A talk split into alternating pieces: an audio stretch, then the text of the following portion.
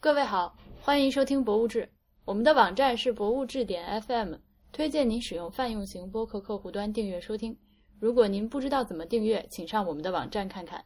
如果您喜欢《博物志》，请考虑成为会员支持我们。除了独享通讯，您还可以参与每月一号的抽奖活动。入会请您访问博物志点 FM 斜杠 Member。大家好，我是婉莹。大家好，我是大黄。大家好，我是小爱。新年快乐，大家新年快乐！新年快乐！新年快乐！我这感觉一点也不快乐呀，这氛围。我，对我们三个人的语气就是，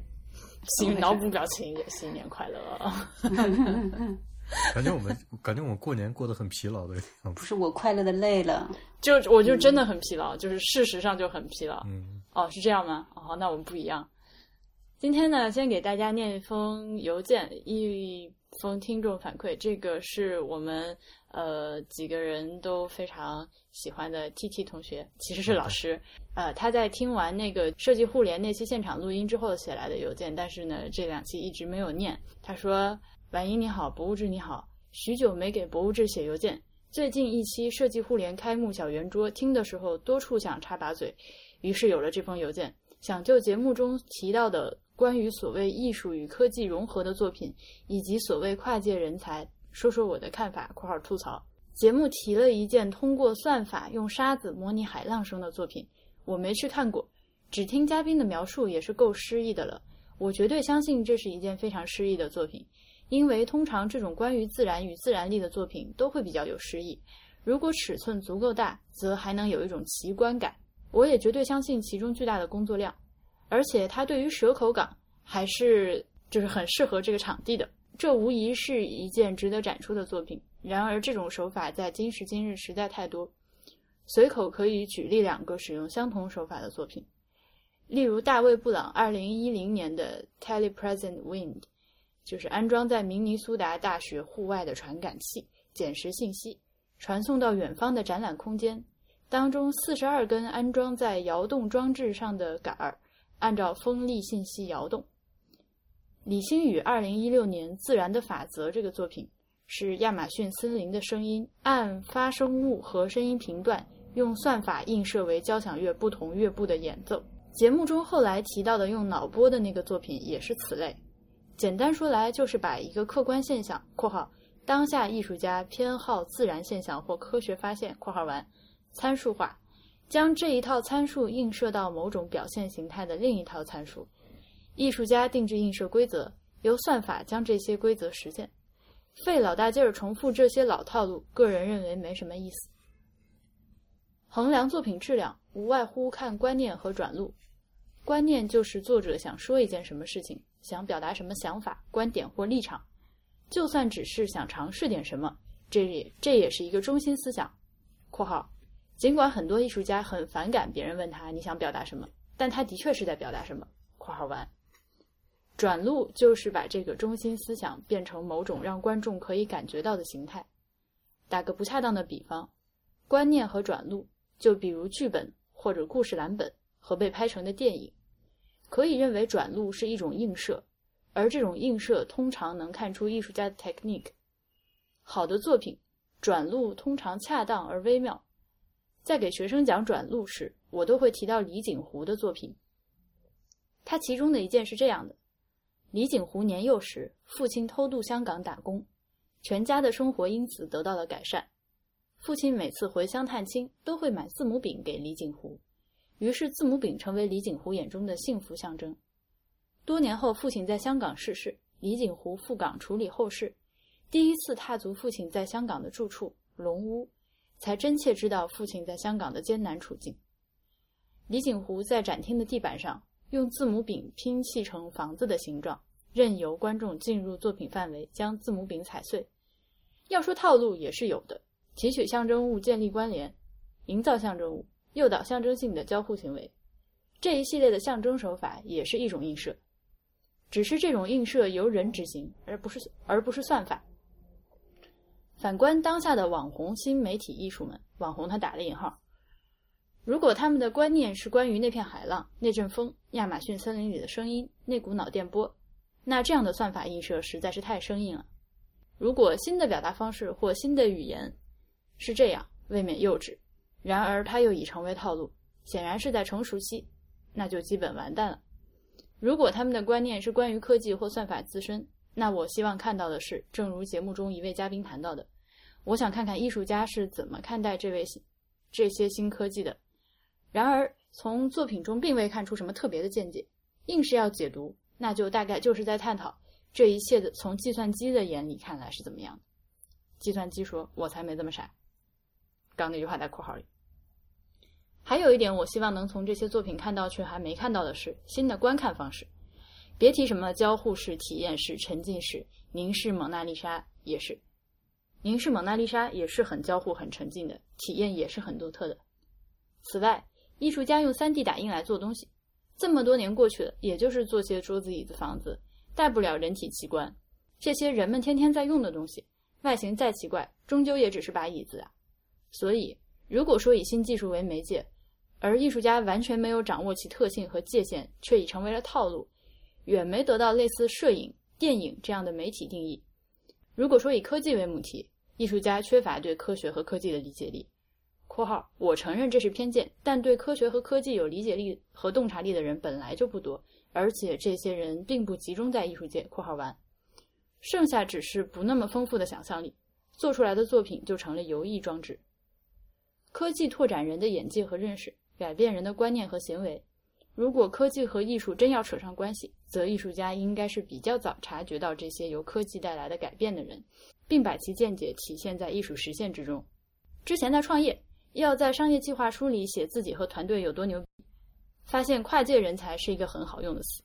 这年头，但凡上过学的，谁还不跨界呢？起码跨了语数英啊！开玩笑的。我想说的是，我们大部分人所从事的工作都不是什么专业对口的。甚至和学的专业一点交集都没有，别说跨界了，都跨区间了。况且转行又是常有的事儿，所以谁都跨界，只是人才难得。至于说不同领域的人没法聊天，这只是不同的人没法聊天罢了，跟他所属的领域关系不大。作梗的是对自身和对方的标签化的刻板印象。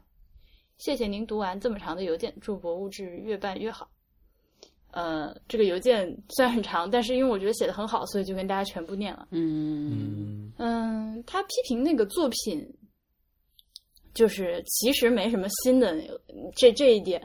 呃，我觉得我们在节目里面其实几个人多少都有一点这个意思，多多少少也都提过。嗯嗯嗯，就我自己的，呃，确实就是我我觉得 T T 老师可能。看事物、对待作品的方式更近了一步，因为可能在我看这些所谓的这个艺术家、新媒体加技术这一块作品的时候，其实，嗯，更多的是就是说是视觉上的冲击的那种那种快感、刺激感带来的某种愉悦感，所以就是说可能并没有再去想它作为一件艺术品，它所传达或者它所表达的那些东西，嗯，所以。呃，就是那在在之前的话，并没有想过就是 T T 说的这些，但是确实就是说，我们之前嗯。大家提到过，就是说这些东西现在太多了，然后呢，已经丧失了之前的那种新鲜感，嗯，所以就是说，就像他说的，现在成了套路之后，那么他之后要往哪里走的话，确实是一个呃值得思考的话题吧，嗯。我在说 T T 老师，因为 T T 真的是老师，这个他是这是他的专业，所以我觉得他。呃，他刚刚说的一些东西呢，其实就是用一个更加专业和更加清晰的思路把这个事情理出来了，是我觉得是我说不出来的啊。嗯，然后他最后说到跨界人才这个，嗯，我挺认同的，因为但是就也认同也不认同吧，就是看是做什么事情。比如说我们说的一些就是科技型的博物馆，呃，或者什么自然历史博物馆这种东西，嗯，我觉得如果你确实是真的。呃，同时学了这两个学科，那就是有用的。而且我觉得“跨界人才”这个词现在就是用的比较烂而已。我觉得真正就是跨界的话，对你是不是说我之前学了一个什么，或者我之前从事过什么，然后我现在从事着别的，这个就可以叫跨界？我觉得跨界至至少它基本上最基本的一个东西是你在之前那个领域你是专业的，然后你到了一个新的领域，你也是。面向专业或者是趋向专业的，甚至是专业的，我觉得这才可以叫跨界吧，不然你哪来的界呢？对不对？嗯，或者你都你都没有到一个新的领域，你只是还是在自己的领域里，只不过你对其他的领域都还比较了解，比较感兴趣，对，对。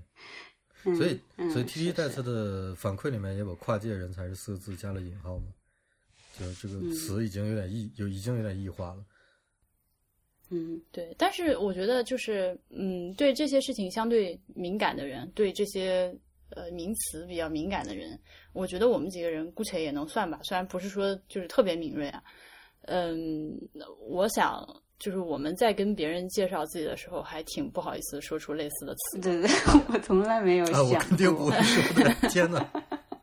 对，我恨不得我我恨不得就是就是，比如如果我有名片的话，就是就只有名字嘛。嗯，就只写个名字。对我的我的名片上就是只有我的名字和我的邮箱地址这对，样。你非要非要让我加点什么，我就加个人。嗯，那对对对对，大概就是这种感嗯觉。呃，这这个这个是我那个，因为我不是老就是找工作很纠结嘛，嗯嗯我就发现这是一个很那个什么的问题。哎，小爱老师，呃小爱以前是做那个 HR 的，就是我没法儿去跟人家吹我自己。嗯嗯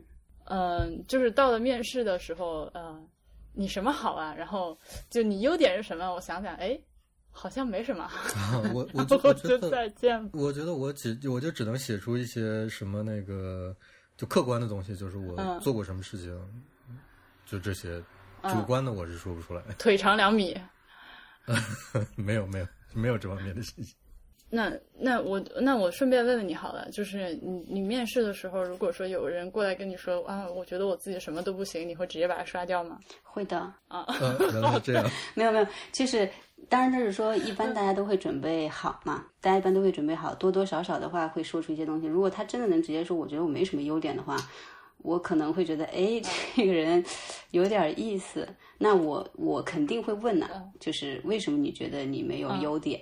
对，你是从跟什么相比，你觉得你没有优点？对，如果就还能说出一些内容的话，我觉得就 OK。而且最主要的就是很多时候，其实面试是在聊天嘛，然后我可能抛出一些更具体的一些东西，你做过什么？嗯啊，对，然后在你做的那个过程当中，可能会问很多细节，然后在这些细节当中，其实一定程度上可以体现你的一种呃某一种性格或者你的一个特性来做判断。其实有时候，而不是说我自己说，我觉得我是一个有呃领导力的人，或者我觉得我是一个特别善于团队合作的人，然后我就觉得你是对，所以这个有点点钻牛角尖啦，我觉得，嗯，明白啊，我们要不然开一个业务吧，就帮忙改简历和培训面试什么。可以培训面试，就 小爱老师他们那个领域还比较特殊，像我们建筑师面试就拿、嗯。直接拿东西嘛，就拿可能两个小时的面嗯。试，对，一个小时四十五分钟都是在看，哎，你的作品集里这个这个这个这个，就就拿出来东西就是是最能说明问题的嘛，行就是行，不行就是不行，啊，嗯，嗯嗯，这个还不太一样，嗯所以我也不需要讲太多话，当然需要讲话，但是不需要嗯。把自己说的天花乱坠那种，我觉得，嗯。这个以上的这几分钟暴露了我的焦虑哈，我们这个这个焦虑的话题就到这里 打住。呃，但但是我在想，我我我有点犹豫啊，就是 T T 说的那个，嗯。呃，那几个作品的事情，我在想要不要展开说，但是展开说，就是从我这边如果展开说一点我的想法的话，可能就会很久，你展啊？因为我觉得他说的那个，就是现在的，呃，很多当代艺术家好像对这种新的这种技术的应用没有什么更多的办法和更深入的表达的这种方式。我我最近也在想这个问题，我觉得可能是说，也不是艺术家的问题，就是也不是人的问题，可能是我们这个时代的问题。就是我们已经进入了一个，就从很早之前就进入了吧，进入了一个人人都能表达，但是人人的声音都不是很大，呃，比较平庸的这么一个时代。就是我们已经走进了这样一个时间序列里面，它就有点像，嗯嗯嗯呃，比如苏联刚解体那段时间，大家就开始嗯思考两个问题，一个是说，呃，解体之后的，就算最大的那个那个那个加盟国吧，俄罗斯，呃，很多很多年龄很大的俄罗斯人会去怀念前苏联时期。呃，他们会觉得有一个什么想法呢？就是说，他们觉得新的这个俄罗斯是很好，就是有很多地方都很好，但是它很平庸。原来那个苏联虽然有很多地方做的都不对，然后很多地方我们也不敢讲话，我们只能在自己家的厨房里面发表一些偷偷发表一些观点，还要故意担心有没有人窃听，有的时候还要还要调侃一下，就在厨房里自己家人在聊天，还要调侃一下说：“同志，你都听见我们刚才说的话了吗？”就对着墙空喊之类的。就是，嗯你是在你虽然是在这样一种言论的环境下，但是那个时代的人的生活中有一种东西叫伟大。嗯，他们有这种伟大的情怀的时候，其实做的事情是不是会不一样的。这就是我们总说，就是嗯在很多有压迫的时候，很多言论不自由的情况下，很多给你非常多限制的创作环境的条件下，反而有很多人能写出很好的东西，或者做出很很好的艺术品，就是因为那个时候虽然不是人人都能发声的，但是能发出声音来的人，一定还是有一定的水准的，所以这变成了我们这个时代的一个问题，就是我们其实就是人人都能发声，却反而听不到声音，发不出声音来。嗯嗯嗯，嗯，你说的是所谓的大环境，就是真的很大的大环境。嗯但是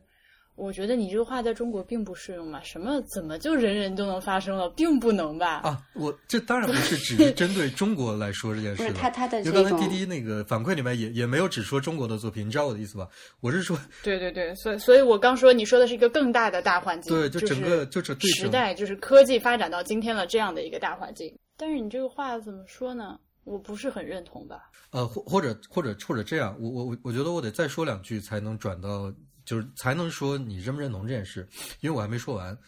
呃，嗯我是觉得现在的平啊庸造成的一个结果就是，呃，大家还没有理清楚科技究竟会给我们带来什么，科技究竟应该怎么用。就虽然说艺术家可能是很敏感的，艺术家可能是，呃，对我们新出现的东西都是能够最先感受到它能有什么变化的，但是呢，就是科技现在的变化实在是离一个人的基本的生活层面，就人体尺度还就是有点远。呃，能够掌握那个最新动态的人，就恰恰已经不是艺术家了。所以，艺术家在滞后，艺术家在在感受二手的东西。所以，对于这种、这种一个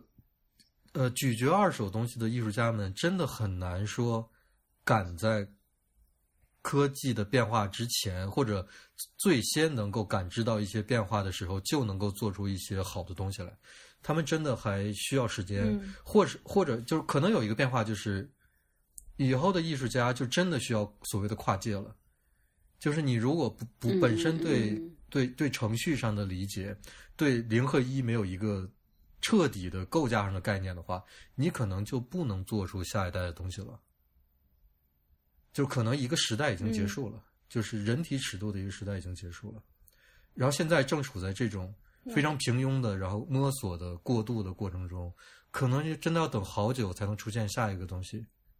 就现在我们如果想象吧，嗯现在如果现在如果说特别大的一个趋势的话，可能是说像腾讯这样的公司，像苹果这样的公司正在成长，嗯一个正在进行一个非常非常不可思议的成长。可能到某一天，Google、苹果、腾讯这样的公司，他们的力量会远远超过一个国家，那可能会诞生出另外一个所谓的刚才我说的苏联式的伟大。在那个时候，我们再看看艺术家能做出什么东西来，就是那又是另外一种东西，就是。啊，好吧，那我差不多就说完了，大概就是这样子。嗯，苏联的伟大的这个例子，就是你刚说的这套东西，其实我觉得应该，嗯，从我的角度上来说，我不会把这两件事情连在一起说。嗯。嗯。呃，一个呢，就是之前提的那个，就是说，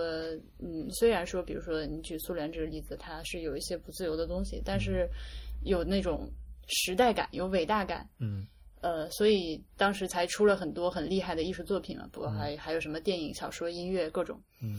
但是我觉得这个和你后来说的，就是科技现在是处在一个离人体尺度还比较远，所以艺术家其实根本无法去超前的。嗯，我觉得这是两回事情。因为我说那个伟不伟大那件事情，我是想说，就是，呃，当因为我们现在这个时代，就是等于是说一个，就我觉得你不能因为活在现在就觉得现在是平庸时代，你知道吗？就是任何时代都是某些人心中的黄金时代。我觉得不是，我觉得现在就是很平庸的一个时代。我觉得现在是非常非常平庸的一个时代。没有，就是刚才听完不是你说这些嘛？就是说以前的时代和现在嘛，其实就跟经常现在，比如说音乐圈呐、或者影视圈呐、大家就说现在这个时代没有办法出现一个巨星了，再也没有办法像以前一样出现巨星了。我觉得，嗯，感觉上是不是有点类似？但是 T T 可能说的东西，或者说婉莹刚才想表达的东西，就是说，嗯，即使像现在这样子的一个时代，有很多很多的东西出现，然后呢，都显得很平庸，但是不代表就是所有的都是平庸的，还是会有厉害的东西出来。我我是想说，因为现在这个平庸时代，所以嗯，艺术家现在因为处在这个时代之中，呃，不会出现那种爆发式的很多都特别好的作品在一股脑的出来。嗯嗯因为嗯有一个嗯特别明显的例子，就是你看现在，呃，你如果把看电视的话，你调到俄罗斯的频道，或者你调到土耳其的频道，你看看他们那个音乐录影带，你看他们的音乐录影带，因为这是这是我想了很久的一个问题，就是它就是嗯你看，它是个发达国家，对吧？但是你看他们的音乐录影带，就是一呃很漂亮的男的，很漂亮的女的，弄个游泳池，然后弄一些什么香槟，就开个豪车，就是就是都是这种东西。你你们肯定知道我在说什么，对吧？嗯，就没有就是任何可能 KTV 近流行一首歌叫《巴拿马》的，特别恶心。就是他和你想，他和他和迈克尔杰克逊做那些东西，就就完全就，你怎么能不说这是个平庸的时代？如果这不是个平庸的时代，为什么为什么现在数据在说话？就是拍个电影都要先拿数据来看，就这还不是个平庸的时代吗？这就我我是觉得现在恰好是这嗯恰好是数据这个东西，流量这个东西已经把人打懵了。就是艺术家已经是很清醒的人了，但是但是他们还是没有办法从这里面理出一个头绪来。嗯，就是你告诉他们这个东西是、呃跟算法有关的，那他们就看看能做出什么。这个东西是需要一个映射的，那他们就看看能做出什么。但是他们没有真的吃透里面是什么东西，然后以至于不是就为为什么就是不是不是就是说为什么不是说艺术家本身有一个想法，然后这个想法可能需要用科技的手段来实现，然后呢，所以他去寻找这个科技的手段来帮他实现他的想法，而是说就是先有了数据或者先有了科技，然后艺术家去去迎合这个科技，然后去做一个在他局限的理解上去做一个东西呢？呃，我觉得没有先后，都是同时的。对，而且这个人和人也特别不一样。嗯这个就好比说，我现在正在剪这一期的那个不时尚嘛，我也不确定这两个节目，我们这期和那期哪个先上啊？那期里面那个猜猜他就说，他是先拿着材料，然后他是个做皮皮具的皮具设计师，手工皮具设计师，他就是先拿到一一个皮子，然后摸到它，感知到它，觉得哎，这个我受到它的启发，我决定做一个什么什么包或者什么、嗯什么皮具。嗯嗯然后，但你也有一些设计师显然是啊，我要做这种这种东西，然后我去努力寻找相应的材料。我觉得这个是一样的，就是不一定先后。因为嗯就是你看 T T 反馈里面举的一些例子，他们的思路都非常一致，就是。嗯呃，艺术家会不会主动去做跟别人类似的东西呢？我我我觉得大多数是不会的，但是呃，有一点是可能他们并不知道别人做了什么，然而在同一种啊新出现的东西的影响下，让他们都有了一个类似的想法，这个是人类非常局限的地方。就是我不觉得艺术家比正常的人聪明到哪里去，就是他们他们就是获得了一个新的东西，觉得这个东西可以用来做这个，结果大家的想法都惊人的一致，因为因为这个二手的东西在他们手里就只能做到这几件事情，他没有办法超越这个东西，超越算法，超越数据去做一个给你看你就觉得服了，他他们做不到这件事，而且我就是我就是想说，就是这现在我们这个数数字化的时代还没有进入到一个伟大的阶段。就还是一个非常平庸的摸索的阶段。，OK。嗯但是你刚说的时候，就是指苏联这个例子的时候，我就老想说我们现在的这个就是科学上网的状况嘛。呃，中国现在是没有什么呃好的艺术作品吧。那个 就是大家都服气的很少很少了，也不是说完全没有。嗯嗯，那你说，如果说是呃，以你刚刚举的那个就是言论自由的这个例子的话，嗯我们就是广泛的言论啊，就是艺术创作也是一种言论自由。嗯，我们现在可能呃，我这两天看到一个推送，就是说，就是墙内一代已经成年了，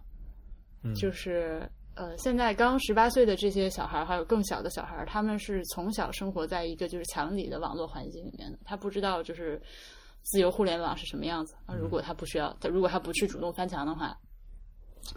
呃，如果说这个情况继续延续下去，接下来就会出现墙内中年、墙内墙内老年。嗯呃、你觉得在这种情况下，呃，当然，如果说我们现在突然把网放开了，嗯呃，或者很多人会说，呃，我也不知道我翻墙要干什么，我觉得在墙里面挺好的，这个什么都有。嗯我上了 Twitter，上了 YouTube，反正反而不知道干什么，对吧？对但你如果有一天把它放开之后，经过一个懵逼的状态，然后大家去玩儿，大家去自由的耍，然后你觉得，难道后面就是放开之后不会出更多的东西吗？我觉得真不一定会出更多的东西。就像你说的，现在如果你让嗯国内的人就说，哎，可以随便没有墙了，你们可以随便访问了，你觉得他们会去访问什么东西呢？就或者那再说回来，就是我们小时候那不是信息的获得的渠道要更窄得多吗？嗯就是我们小时候是没有墙，就是连互联网这个东西都没有，但是就是那个那个时候嗯我们能获得的信息就更少更少啊。那往往我就只拿中国来说，那往之前的时代，那能获取的知识就更少更少啊。要不然那个崔健他们那一代人怎么会出来呢？就是因为一下子获取了大量的东西，然后就就觉得啊，还有这个，还有这个，还有这个，然后大量的吸收，才能出现他们那那一波的浪潮嘛。对啊，所以我说你墙放开之后，就会突然间有很多年轻人，我靠，还有这东西，然后就大量的吸收，然后就出现新的东西啊。我觉得这个哎，但是问题是这样，就是现现在墙挡住的恰恰不是那种东西，就是如果你是一个做音乐的，你是个做艺术的，你想获得的那个东西的话，其实你是有很多途径的，比我们小时候途径要多得多。呃，而而 OK OK，但你你这个，我我知道你的意思了，但你这个说法我必须旗帜鲜明的反对。嗯就是，嗯，墙它所它所挡住的那些东西，呃，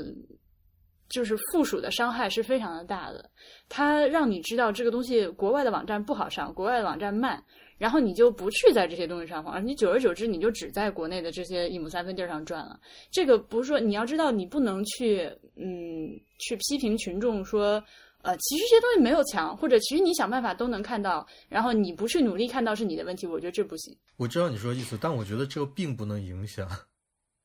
探求真理的双手。就是你你是你，如果真的对那个东西就是很感兴趣，你就是就网速慢我也要等着我要看，那那就是你就是被筛选出来的能做出东西来的人。就我说句政治不正确的话吧，就是这这可能就就是个筛子。嗯就你如果说，因为就像是七十年代、八十年代，在中国获取外界知识那么困难的情况下，就还是有人能够不断的说，我能得到一点我就得到一点，能能那个获得一点我就获得一点，无论通过各种各样的途径，就是这样子。然后他们之后就会成为作家，就会成为音乐人，就是会成，就是会画画，就是这样的人。依然没有说服我。我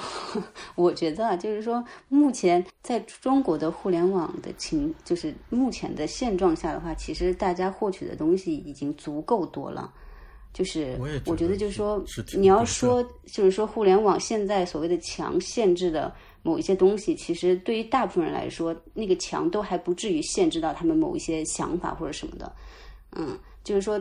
就是我就刚当大大黄说的那些东西，你不论放在中国的互联网的情况，还是外国的互联网上，我觉得他说的那个东西是通用的，跟有没有墙其实没有什么关系。我们放开墙之后的话，只是在我们所有更多的繁复的选择当中，更加了一点选择而已。但是这个选择其实并不影响你去创作，或者说你去理解世界。我我非我我赞同婉莹说的那个东西，就是其实我们说的是没矛盾的，就是婉莹所说的是，呃，一个公共公共秩序的问题，就是就是我就是要求得一个公平，求得一个自由获取知识的这么一个渠道。自由，嗯，我对我觉得你说的更更是偏向这方面，而我说的就还是说，嗯，你想获得知的知识还是能获得，那就像是。就是有这个墙，它造成了一个什么结果呢？就是很多艺术家做的东西都跟墙有关。就即使你那有一天说，当你这个墙没有的那一天，大家还是会来不断的通过墙有和没有这件事情，不断的做新的艺术品。就像是墙倒塌的那天，我们大家都要努力的去那个在自己呃，就要收藏一段 GFW 的代码，是吧？对，就是 就是苏联苏联解体之前。苏联的呃艺术家也好，文学家也好，说的事情都是在这个解体之前的这个大环境下憋出来的一些很艰难才能表达出来的东西。当苏联解体之后，所有苏联的艺术家，所有俄罗斯的艺术家，呃，白俄罗斯、乌克兰也好，文学家开始做的事情就是回忆解体之前大家在 怎么生活。所以你看，很少有俄罗斯的文学作品是说现在的。大家都在说这件事儿，就是解体前后怎么样怎么样的这件事情，所以这是一个很……那你看了《芳华》了吗？没有，没有，我还没有途径看到。我怎么觉得这会儿跟你这嗑唠的好像有有有代沟的感觉？我们这期会不会能不能上架？呃，我们我们从这里绕出去吧，因为对你们俩的这个维度不一样，所以也没有办法互相。我觉得我没有必要互相说服。呃，我没，我没有，没有，我根本没有那个追求互相说服，因为本来就是，呃，就是就是聊天嘛，就是来说一说自己的这个想法。那个 T T 的邮件能让我们想这么多，这个多么的好。哎，但是你觉你觉得你你觉得我我的观点的核心就是你，我也我也没有形成一个特别明确的观点啊。我我其实主要就想说，现在这是个平庸的时代，就是呃。我们看不到特别好的艺术作品是很正常的。我觉得“平庸的时代”这个说法，就是只能说你的个人观点。嗯，啊，因为时代平不平庸，就是你不之前还说嘛，就是像这种东西，不还呃时代，我觉得评价时代和评价艺术是一样的，你需要隔开很大一段距离再去评价。嗯，你不知道未来会就是在你回头再看这个这个这个二零一七、二零一八这个时间，你觉得它是一个什么样的？嗯，而且我也一直觉得，就是人类并不是像就是这个历史的。就是未来不一定是好的，啊，对，是是这样，不一定会经历什么。而你说的那种，就是突然间一个在在一种时代下，一个艺术的大型的，或者是这种文艺的大型的爆发，我觉得它，嗯，更多的我愿意说是就是动荡和变革的时代，没有没有冲突啊，就没有冲突啊，啊，是呀，对呀，啊，行，那我们就是这个这个话题就先说到这儿，打住。那个我看看已经录了多久了啊？四十分钟。呃，在在录本。本期节目的那个正题之前还要最后再回答一个小问题，就是有位听众来问第一百期节目最后的歌曲叫什么？那个就是法语版的 Holy 那个什么 Holy Night，叫 Douce Nuit 啊，就这样。你把那个音，你把你的音频发给会员吧。就大家可以，那音频都已经在网上啊，自己弄出来就完了，自己大不了把。哦，大家啊，那行，那再说吧。因但是我觉得这么做有点太那个啥了，有点 太自恋，有点遭人恶心。就在啊，对对对对对，行。那个本期的话题是博物馆吉祥物。呃，启发我想录这个是这个这个话题的呢，是最近呃，我看到那个马未都先生在微博上发了一条，嗯，就是说黑龙江省博物馆吉祥物抄袭的。它具体是这样，就是这个黑龙江省博物馆呢，他们黑龙江省搞了一个什么首届博物馆文创产品设计大赛，嗯嗯，呃，就是除了颁了一堆奖之外，还发布了黑龙江省博物馆的吉祥物，叫龙博猫，嗯，这个是这个是黑龙江省文化创意产业协会为省博物馆特别设计的五只憨态可掬的小猫。分别来自不同的民族，有自己的性格特点，并且在省博担任着重要职位，这标志着黑龙江省博物馆也有自己萌萌哒的吉祥物了。然后就跟那个官复猫几乎长得一样，是吧？是的，马先生这微博是说，官复博物馆辛辛苦苦做官复猫，为博物馆宣传三年了，后来发现有人跟风，我想跟风就跟风吧，没曾想现在已不是跟风了，干脆抄一下省市。我们天天喊着创新，天天喊着保护无形资产，却干着苟且的勾当。我想问一句，你这怎么文化自信，又怎么文化强国呢？然后贴了一堆图嘛，反正就是因为观复猫这个，大家都，我想我们的听众都是知道的，就是马先生爱猫，然后他博物馆里面养了很多猫，然后都有名字。嗯，这个这些猫后来越来越受欢迎之后，就慢慢的，我觉得是一个非常自然的有机的过程，就这些猫就变成了官复的。嗯嗯。呃，象征呃和和那个代言人的感觉。嗯，现在黑博有出来回应吗？没有，我没看到回应。呃，黑龙江省博物馆那个打开是喜迎十九大胜利召开。好的，而且是这样，就是那个观复猫不是出了本书嘛？嗯嗯。呃，它那个封面上就是这六只观复猫，然后穿着就是那个八旗的那个衣服。嗯嗯。就正好就被直接拿过来用了，就真的就是纯抄袭。官复猫不但出了书，它有很多周边呀。对，它还有漫画，对什么之类的。然后我不知道，就是评选出这个吉祥物的这些黑龙江省的博物馆的这个领导是，就是真的孤陋寡闻。没听说过观复猫，还是就是觉得这不是个事儿，我这这这没法猜。反正这件事就很神奇啊，感觉。对，因为你刚说的就是这个博物馆这个圈子，就是圈子肯定是有的。嗯，但是问题是，那究竟是一个是一个专业圈子，还是个行政圈子？这是两完全是两个事儿。哦 哦哦。嗯。哎呀，你这个我们这期节目真的要一直这么犀利下去吗？就是啊，其实我后面还想说更过分的。嗯，就是反正就我的观察吧，那个年轻人体制内的年轻人还是比较谨言慎行的。然后呢，混好了之后，捧臭脚的比较多吧。嗯，呃，反倒是就是中年人这一个阶层的有很多就是有想法的，但是苦于还没有混成领导，是这样。嗯，对，但是他们他们就是这些大博物馆、省博。啊，一些国家级的博物馆，这些领导，因为他们你知道，博物馆也是，就是很多行业都年年要搞各种各样的会啊、研讨会啊，或者是哪里哪里开张了，就是大家都要去啊，大家一起是吧？嗯，就是所以他们都认识，都都都是认识的。我我说实在的，我不是很相信，就是就是这个黑龙江省博物馆上上下下这么多人，就没有人知道官复猫的是吧？但是这件事就是发生了，就是很神奇。我觉得我们可以。对，我们可以说两件事。第一件事是，嗯，就是观复博物馆用这个观复猫做他们的打引号的吉祥物。嗯，首先是因为他们真的有猫，而且而且那些猫真的就是就是实实在在的，它有一个猫的形象。那这个猫就是真的在那个博物馆里的，而且也很受欢迎的这么猫。那当你就是两件事，第一件事是你如果真的要做博物馆吉祥物。那这个这个吉祥物是不是应该真的跟你这个博物馆有点关系？比如说是你这里博物馆里面特别受欢迎的某个展品做出来的。那第二件事就是为什么要做吉祥物？对啊，我就觉得都挺有意思的这些问题。反正官官复猫就我刚说的，它是一个就很有机嘛。因为我好多年前，我我们还我们还在上本科的时候，就看到那个那个马先生已经在他自己，他当初还是那个。呃，博客他是博客更的是很频繁，他经常写小文章嘛，就就开始在写自己博物馆里的这些小猫的事情，然后慢慢慢慢的，反正我们就很早之前就知道，公共博物馆里面不但有展品，还有猫啊。对，那所以黑博他选择这几个猫当他的吉祥物，他有给出寓意吗？就是说他有把这个猫和他自己本身的形象或者他的展品有做一个连接吗？没有。我觉得没有。哦，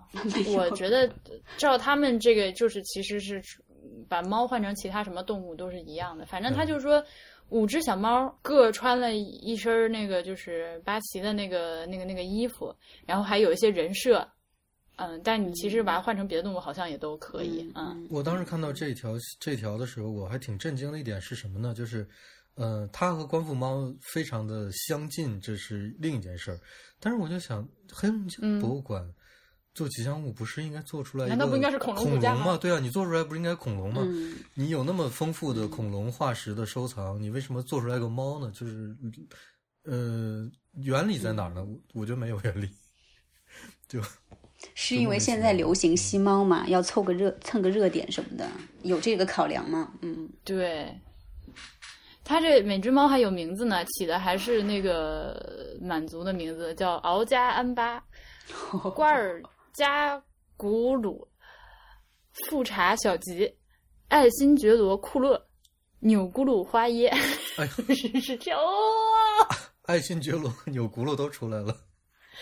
哎呀，黑龙江省博物馆，我们在节目里面吐槽也不是一次两次了。嗯，要要不要不我们先那个什么，我们先来说说就是就是吉祥物这个事儿吧。好啊。呃感觉吉祥物是一个就是非常，嗯，小时候就是感觉是非常日本、非常台湾的一个存在。嗯，我觉得我们小时候了解到跟吉祥物有关的东西，更多是那种运动会吧，什么奥运会、亚运会这种会有一个吉祥物。熊猫盼盼，对啊，上一期录节目还吐槽过那个亚历山呃亚特兰大奥运会的那个吉祥物呢，你回头去看了吗？我看了，就是很丑啊，就是一个爆掉的腰子。对我印象中有点像是，好像是拿那种气球编成的一个什么的五颜六色的身上。嗯，就是就是说那个吉祥物是一个特别日本、特别台湾的东西，我是深有感受。因为基本上在我看来，日本人对于吉祥物这个 mascot，嗯 的这个迷恋已经到了一种比较疯狂的程度。嗯，然后我因为因为他们现在不只是，其实就是日本的博物馆，基本上他们都有自己的一个吉祥物，一个代表。嗯，但是嗯，其实说实话，你仔细去看一下他们那些吉祥物，天哪，也都是丑出天界，你知道吗？都觉得为什么要搞个这玩意儿去弄你？对啊，就要代表你的这博物馆，但是他们就是喜欢，这其实已经都到了一种文化了。然后，其实最典型的现在，反正不管为什么就一定得有。对，为为为什么呢？因为现在大家都知道那个库玛蒙嘛，对吧？熊，嗯，呃，熊本熊，对吧？熊本熊。对，然后已经是火到一种程度，它基本上已经都是冲出日本走向世界的这样子一个一个火爆的程度了。那它带来的东西，其实说实话是很多的。它不仅是说对它地方的振兴这个这个有有意义，然后对它就是呃熊本熊出来之后的话，我们要出周边嘛，其实最重要的还是拉动了它的一个经济的效益嘛。买周边，嗯。然后呢，在它之所以它到现在火爆成这个程度的话，其实它也是一种文化输出嘛，对吧？嗯。然后呢，我觉得，所以就是说，那博物馆去选择做这个，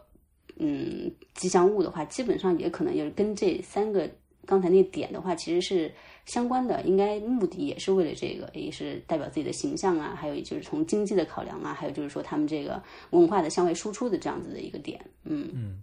这是为什么说最好有个吉祥物哈？但是呢，吉祥物想要做成功，就并不是每一个吉祥物都能成为熊本熊。然后我觉得这个是一个问题，对。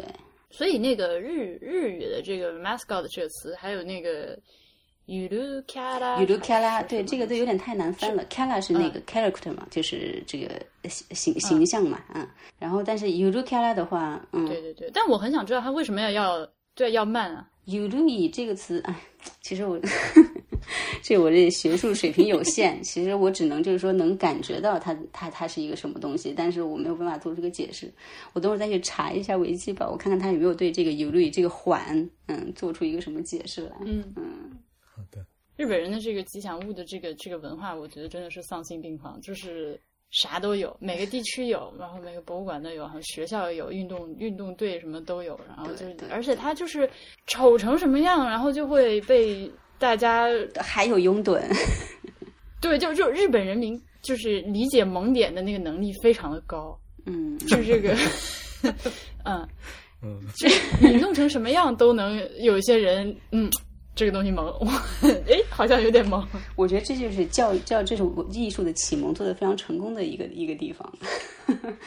包容万象，大家的接受力特别高，嗯，但是呢，就是说，其实我有大概去。呃，查过为什么？就是说，因为因为其实说实话，你也会觉得有点诧异，就是他的那个卡拉已经多到让你觉得说为什么这么火。然后呢，我看一个专家他有写，其实就是说这个吉祥物它真正风行起来、流行起来的话，是东日本大地震，就是二零一一年之后，嗯。然后那个时候，因为就是说你在受到那种大灾大难之后的话，人的那种就是心理还有他情感的话，其实比较脆弱，他是需要有一个那种依托，对，会需要有一个健康的、向上的、可爱的、所谓的萌的什么东西来去刺激你的这个心心理和精神上的这个东西。然后再加上就是说，其实这个所谓的吉祥物的话，它真正兴盛起来是从地方开始的嘛，嗯。熊本熊也是从地方走出来的，对不对？然后因为地方相对来说比较贫穷，它就是急于找出一种方式来，能嗯，能让他们怎么说走脱出来？对，让让大家就是说认识到他们，就是知道我们我们我们这个地方，然后我们有什么，然后他们最好的方式其实就是找推出一个吉祥物，然后再附加上他们的地方的特产啊，他们的好吃的呀，他们的好玩的来做宣传。然后其实就是这个宣传效果，从做宣传来说的话，你有一个形象，要比你这个什么政府的官员出来怎么样啊，或者是是要要要有有有有用的多，有效率的多，嗯。然后呢，再加上就是说，从整体来说的话，日本对，在一个比较高压的生活，呃，就是生活环境里面，所以他们需要有一一个这个东西作为一个发泄的口，嗯，然后这就是为什么你做出一个什么 东西来，你只要好像跟我稍微有点关系的话，我都会愿意去挺你那种感觉，嗯，嗯，我觉得，而且就是更更加是基于日本本身的这个。呃，漫画产业和动漫文化的这一个深厚的，对对对对，它接受力比较高，而且本身对就非常容易被人接受。嗯嗯，而且就是也跟我不知道是不是我想的太多了，也跟就是说日本他们就觉得所有的东西不是都是万物有灵嘛。他们对所有的就是，嗯，对小小到就是一块石头，随便一个什么东西，他们都好像会对你有一些敬意啊，或者说觉得你是有意义的。然后，所以我觉得就是他们的那个吉祥物身上，其实也赋予了日本人对对待物的一个一个怎么说一个一个表现。嗯，对他们的点就是，你这说的就深了。对他们的点就是，你把什么东西做成吉祥物，他们都能接受。对吧？我觉得是这样的，就是你看日本那些吉祥物，就是千奇百怪的，你都想象不到说，哎，这个东西也能做成吉祥物，那个东西能做成吉祥物，嗯嗯，就可以做，嗯嗯。呃，你你要说吧，我可能是和日本人相反的一种敏感，我也觉得万物有灵，所以我觉得给他加上眼睛，加上表情，你就不折不折腾他，嗯。对我我会很谨慎，就是一个东西你没事别乱给它起名字，你起了名字之后，你就会对它有 attachment，就是，就是吉祥物是一个中文的词儿，嗯嗯，对吧？我我第一反应是那个图腾是一个比较原始的一种做法的一个延伸，但是想想呢，其实又不一样，图腾是等于说你是崇拜这个东西，嗯。但是吉祥物更多的是一个和你平或者比你低的一个小小的可爱的的一个 lucky charm 的那种东西。嗯嗯嗯嗯。所以感觉上就觉得体育运动会用的多一点。那那至于说博物馆的话，我就想，它为什么非得有吉祥物？就是现在国内现在也大家都都有了，只不过因为丑和运营的不好，所以你其实你听说的很少。但是，嗯，但是也都有了。啊，就为啥大家都要去弄这么个东西？我是想的想不出来究竟是为什么。因为官复我倒是很能理解，因为猫本身就是他们参观体验的一部分嘛。呃，但是其他的馆，你像是你，比如说我们去博物馆博物馆的商店，我们经常能买到说所谓的镇馆之宝做成的很多的商品，这个都是我就很能理解。你要是说专门做一些。这个博物馆的吉祥物的周边 放在博物馆里卖，如果你没有真的做成一个像官复那样的是一个逻辑契合的一个理性的东西的话，我就觉得啊，那为什么呢？为什么你们要卖这个东西？我而且我为什么要买？就是这这这个我都找不到关联的点。而且呃，体育运体育运动会要做吉祥物，有一个非常实用的地方，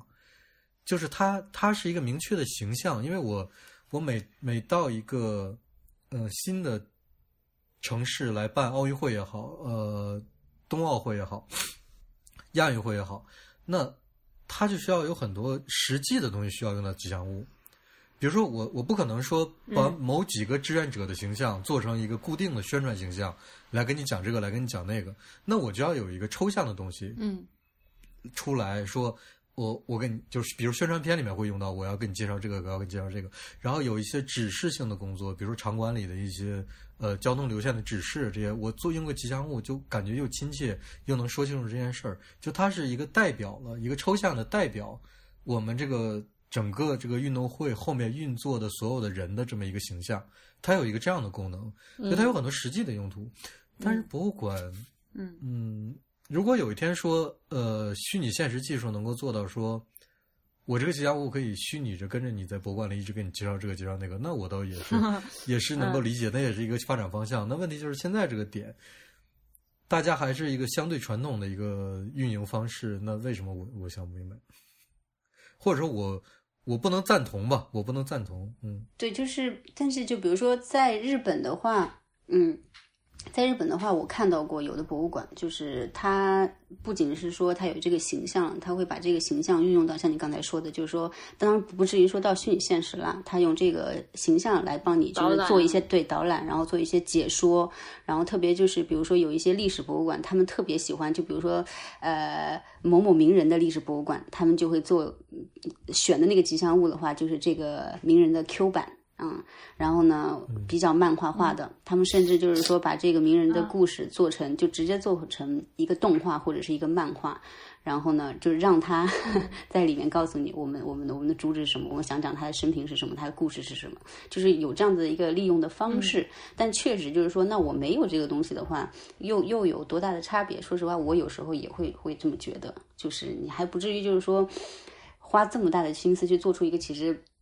大家并不知道你为什么要做这个，而且就是大家认同度并不高的这样子一个东西。那从现状来说的话，基本上还是现在吉祥物大部分的吉祥物的认同度都是相对来说很低的。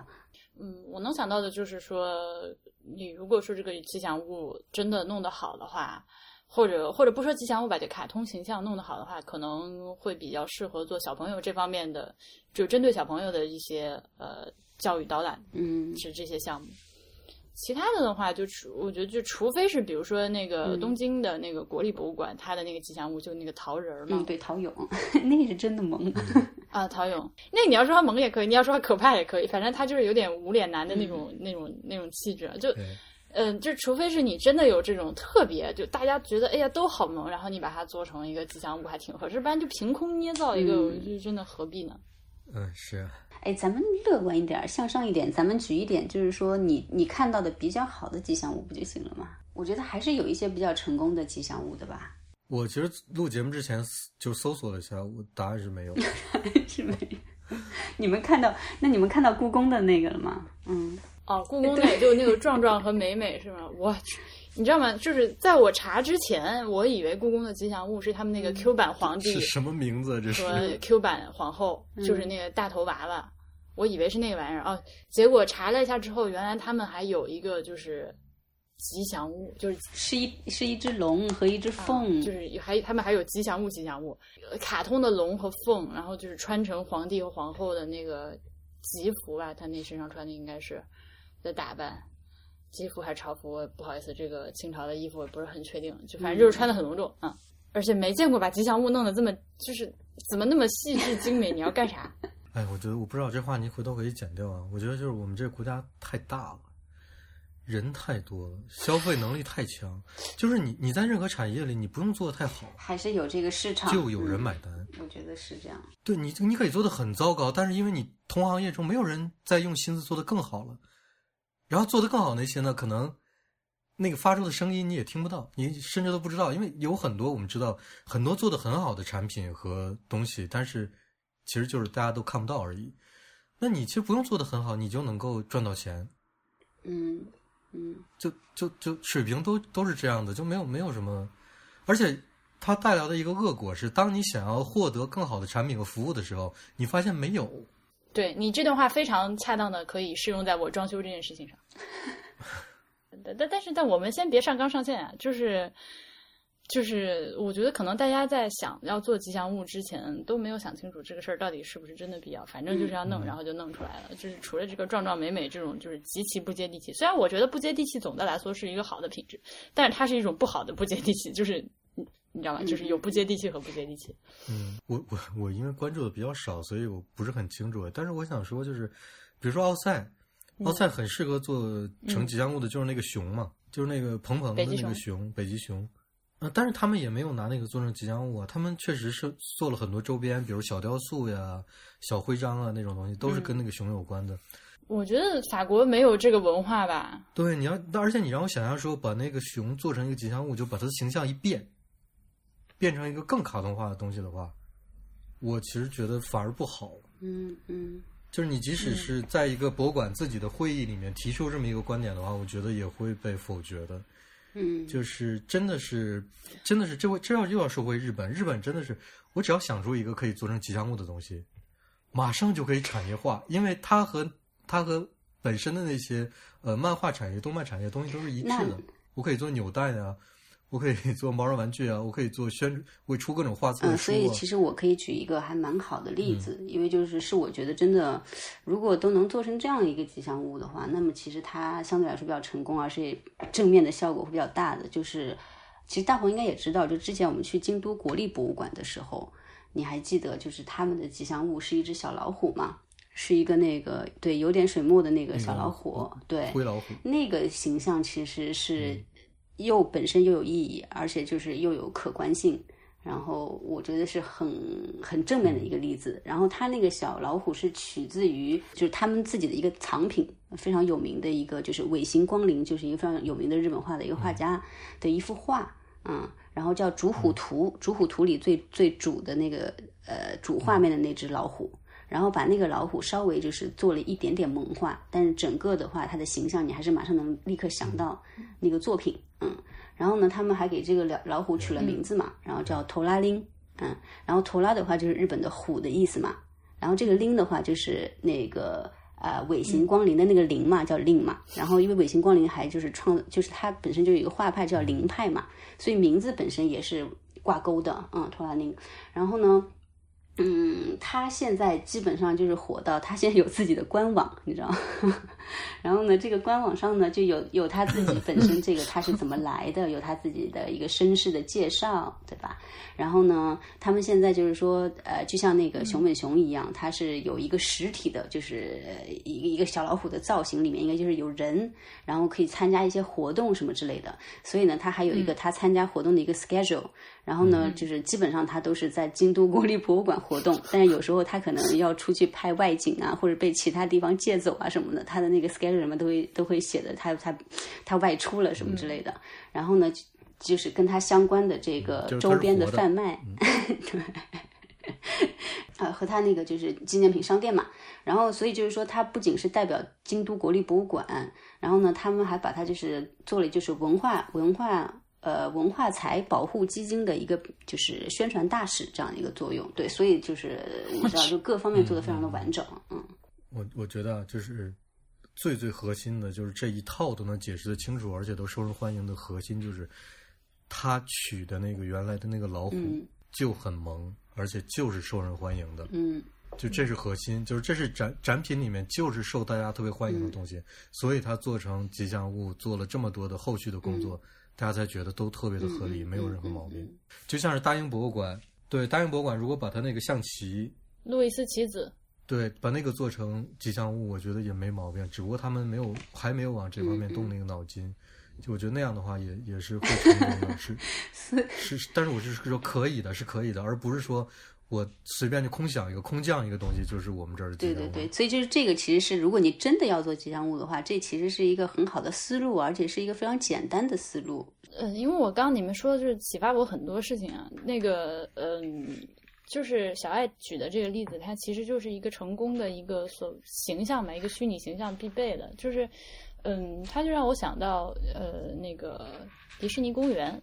嗯，就是里面也都是有个人穿着穿着那些衣服在扮演这些角色嘛，但是你就必须特别的入戏，就是你除了那个纸面上的那些无所谓的人设，刚刚那些黑龙江省的那看，我刚说那一串名字，爱新觉罗这那，他们都有自己的人设啊，就是你得真的投入到这个角色中去，对他进行一个塑造。我觉得这个是一种非常认真的 匠打引号匠人精神，是你你想把它做好，还就蛮难的。嗯，完了就是你刚说上大英，还有包括法国，它就是没有这个文化。因为我觉得萌化这个东西，就是把一个什么东西萌化，我本来就不是很喜欢。你你明白我意思吗？就是萌化这个做法，它其对它它其实是一种有的时候是一种弱化。我可以可以单简单点这么说吧，就是它是呃气质上也弱，然后那个呃思考的级别可能也弱一点，就是。如果你是由一个真实事物来的萌化一个东西的话，那肯定就很多原来那个事物的本身的一些价值和质感的东西就消失了，而变成了一种，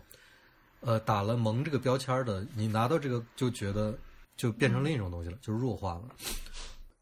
我在看爱酱发那两个链接，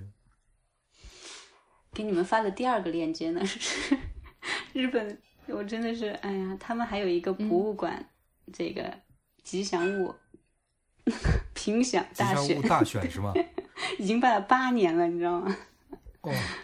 然后你看看他们选出来那都什么和什么呀，呃，我要买那个毛绒玩具，圈粉了。因为我我现在看到这个小爱刚才给我给给我们发的这个，嗯，他的这个京都博物馆这个虎的吉祥物相关周边的那个网站，我给你们截个图吧。就是一眼萌啊，这种就一眼看上去就觉对不对得很喜欢，没有他的那个而且你看他的神情也是惟妙惟肖的，对，他也不是光是说傻乎乎的是笑的，他他整个是那种，对他整个是这种有一点在生气的那种虎视眈眈的那种感觉，但你还是会觉得他特别的萌，特别治愈，嗯嗯，而且我我观察到他还有一些就是这个小老虎它。它有些其他的动态，因为一般这样，就是比如说你刚举的那个奥赛的那个北极熊的例子，嗯，呃，就是如果说我们要拿一个已经现成的，就是呃又成功然后又受大家欢迎的艺术品来做成一个吉祥物的话，嗯、你要对它做一些就是怎么说 adaptation，就是你要对它做一些比如说动态上的变化，因为吉祥物它肯定是要动起来的，呃，做一些图形图形化的处理。对对对，就是要么就是你要比如说做一个毛绒的人儿，让人穿着在里面走来走去，要不然你要把它做成一个动画的形象，它就需要动。嗯，这个呃就是美术的能力其实是非常高的，尤其是你比如说你拿那个北极熊来的话，它它是原作是一个非常纯熟的一个作品，就是嗯，它不是一个随随便便的所谓的设计师能做到的一件事情。另外一个例子是，比如说我们那个猴年央视春晚不是弄了一个，就韩美林画了个猴嘛，就那个水墨那个猴，我不知道你们还有没有印象，就是腮帮子鼓起来的两个。韩美林的水平怎么样？我们先不论啊，好的，呃，我我知道你，我们先不论，好吧？就那个猴儿，我觉得吧，其实还挺可爱的。就是你只是从一个就是就是我们用一个比较单纯的眼光去看的话，就还挺可爱的，嗯，毛茸茸的，就是水墨画那个效果嘛。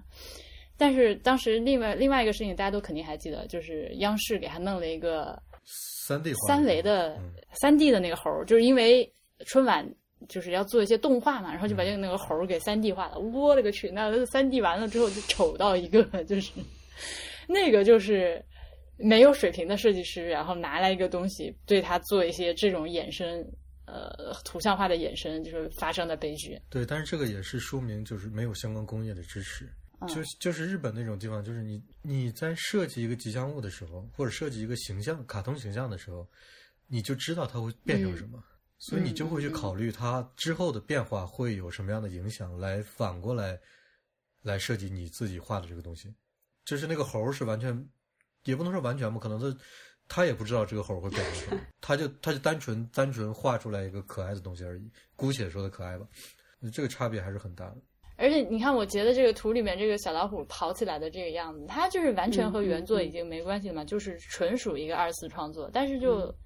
你你截图这个明信片，我当时买了，现在还在我手边。嗯好，最最后我还有一个就是呃，你可以说是私货的东西吧，就是我发现很多博物馆的这个吉祥物，当然，嗯，它可以是一个啊、也有一对儿的，然后也有像当年北京奥运会那样比较变态，五个一组的是吧？就是那种嗯群像，嗯嗯，但是呢，呃，我就想特别指出一对儿的这个事情。呃，有很多的博物馆或者是其他的组织吧、地区吧，它当它当它有一对儿，是它然后它要萌化，所以你就会有非常明确的，就是一个男的，一个女的，而且他嗯。们两个的男女的这个形象特征又嗯。非常的明显。男的呢，一般就是蓝色或者绿色的，比如比如说，嗯、那个北京的古生物博物馆啊，我记得，嗯，他们是是两个，因为他们里面有很多恐龙骨架嘛，他们他就挑了两个，一个是呃设定是男的，一个设定是女的，然后男的呢就是那个蓝绿色的，女的就是粉红色的，然后女的呢就一定要有翘翘的睫毛，还带个花儿之类的这种。然后比如说我现在又看到台湾的一个国立自然科学博物馆，他们正好也是一对儿恐龙，哎，这这这见了鬼了，太巧合了！男的也是青绿色的，女的是粉红色，也带个花儿。我这个我不我不知道算不算是一种呃设计思路啊？就是尤其是像我刚刚讲，我觉得就是在这个博物馆的形象文化形象很多是专门针对就是小朋友做导览和设计的情况下，这其实是挺呃，我觉得可以说是一个挺落后的一个做法吧。嗯，我同意。嗯，性征弄得太明显了。最好是没有性征的嘛，是最好的。而且我觉得一个就已经很难搞了，你再弄两个甚至五个，嗯，好吧。然后给硬来设定，就非常的诡异。当初我记得那个雅典奥运会的那两个吉祥物，我不知道你们俩还记不记得？我知道，就是他们也是一对儿，一男一女，但是基本上已经，他就是一个脚脸，就脸长得像脚一样，手和手和脚也长得像脚。他们俩虽然是一男一女，但是几乎长得一模一样，就只是衣服颜色不一样啊。当初有当初有很多人说那个特别特别丑的，我就觉得他丑不丑是一回事，但是如果非要让我在那个和这种就是男女，呃，弄得特别明显的中间挑的话，我宁可挑那个。呃，对对对对那，更好的就是不分男女嘛。我就是不明白为什么要分个男女呢？不光是分的男女的问题，而且它是对这个男女，尤其是这种就是针对小朋友的这种萌化形象，它这个就是这个性别的这个这个这个角色，就是性别形象这个强调，嗯，啊、非常的加深啊、就是一些小姑娘就应该用粉红色之类这种，这个我们在节目里也跟大家说过好几次，粉红色一切一开始是给男孩子用的颜色，，嗯，不用特别去，呃，就是理所应当的接受，比如说小男孩就应该，呃，玩什么恐龙啊、飞机模型啊之类这种、嗯这种事情，小男孩偶尔也可以穿穿裙子，没关系。没问题，对，非常好，裙子很方便的。那就差不多，祝大家新年快乐，祝大家新年快乐，感谢大家的收听，拜拜。拜拜。